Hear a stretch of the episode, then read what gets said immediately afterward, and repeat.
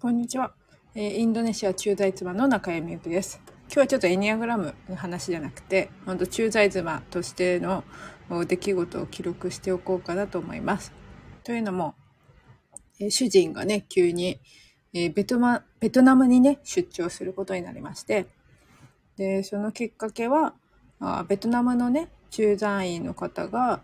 4ヶ月しか経ってないんですけど、体調を崩されてしまって、えー日本に帰国されたんですよね。で、人材がいないっていうところで、まあ、インドネシアから行ってくれないかみたいな感じで、えー出張に行くことになりました。だけど、それがいつまでの出張かっていうのが、要はね、後釜がないわけで、えーもしかしたらそのままインドネシアからベトナムの方になるんじゃないかっていう可能性も浮上しています。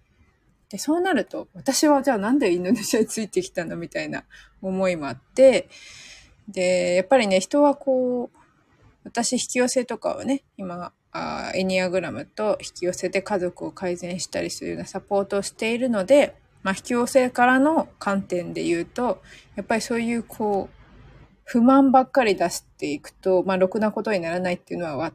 私はよく知っているわけです。というのもそっちの方にイメージが転がってしまうので、そっちに引きずられてしまうというか、なので、やっぱりポジティブに捉えなきゃいけないな、この出来事をと思ってます。でもやっぱり個人的には、まあ、3ヶ月ぐらいでね、えー日本から、あの、ベトナムに来てくれる人が、あの、できたらいいなっていうのは本音です。で、それでまあ主人が帰ってきてくれて、まあこれからもインドネシアに過ごせるっていうのが一番の理想なんですけど、うん家族をね、えーで一緒にいたいと思って海外までついてきたので、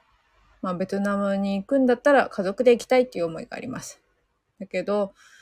中、次はその中3になるんですね、上の子が。で、もう一人、次女も中、小6か、小6っていうところで、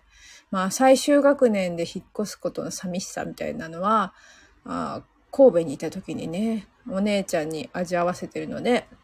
うん、特に真ん中はそのエニアグラムのタイプで言えば、すごくこうね、えまあ人が大好きっていうか、愛されるのも上手だし、うんすごく人気者なんですよ。だから離れるの嫌だなっていうのはすごくよくわかります。たった1年の学校での卒業ってね、やっぱり思い出が薄いんですよ。それがやっぱりかわいそうだなと思って。だからやっぱり願わくば、インドネシアにね、主人が帰ってくる形になってほしいなって願ってます。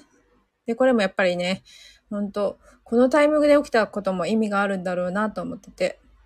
8月のね、エネルギーの強い時にこの出来事が起きて、まあ人のステージアップっていうところで、えー何か住む場所が変わったり、人間関係とかがね、大きく変化するんだよっていうのを見たんですよ。でやっぱりこういう意味なのかなと思って、まあステージアップする前の準備なのかなと信じたいっていうところです。えやっぱり捉え方次第っていうところで、えステップアップだと思えば、頑張ろうって思えるし、それがやっぱりなんか、かい、ね、すごい会社の悪口じゃないですけど、すごい不満ばっかり言ってしまうと、やっぱりすごくね、自分の波動が落ちちゃうので、いいことなんて起きなくなってくるわけです。なので、もう本当、どこの駐在妻さんも大変だと思うんですが、うちも、たった1年ですよ、まだ。インドネシアから、日本からインドネシアに来て、もうすぐ1年なんですよ。まだ1年経ってない。で、この話ですからね。えーっていう感じですよね。正直なところはえーっていう感じです。だけど、まあ、自分の耳に入れるのも良くないのでね、不満があれば紙に書いて、もう破り捨てて、すっきりしようと思います。ではね、この後、どうなるかわかりませんが、とりあえず、えー、2週間に1回ぐらい帰ってきてくれるのかな。まあ来週はね、ちょっと家族旅行もありますので、そうだ、コモド、コモド島に行ってきます。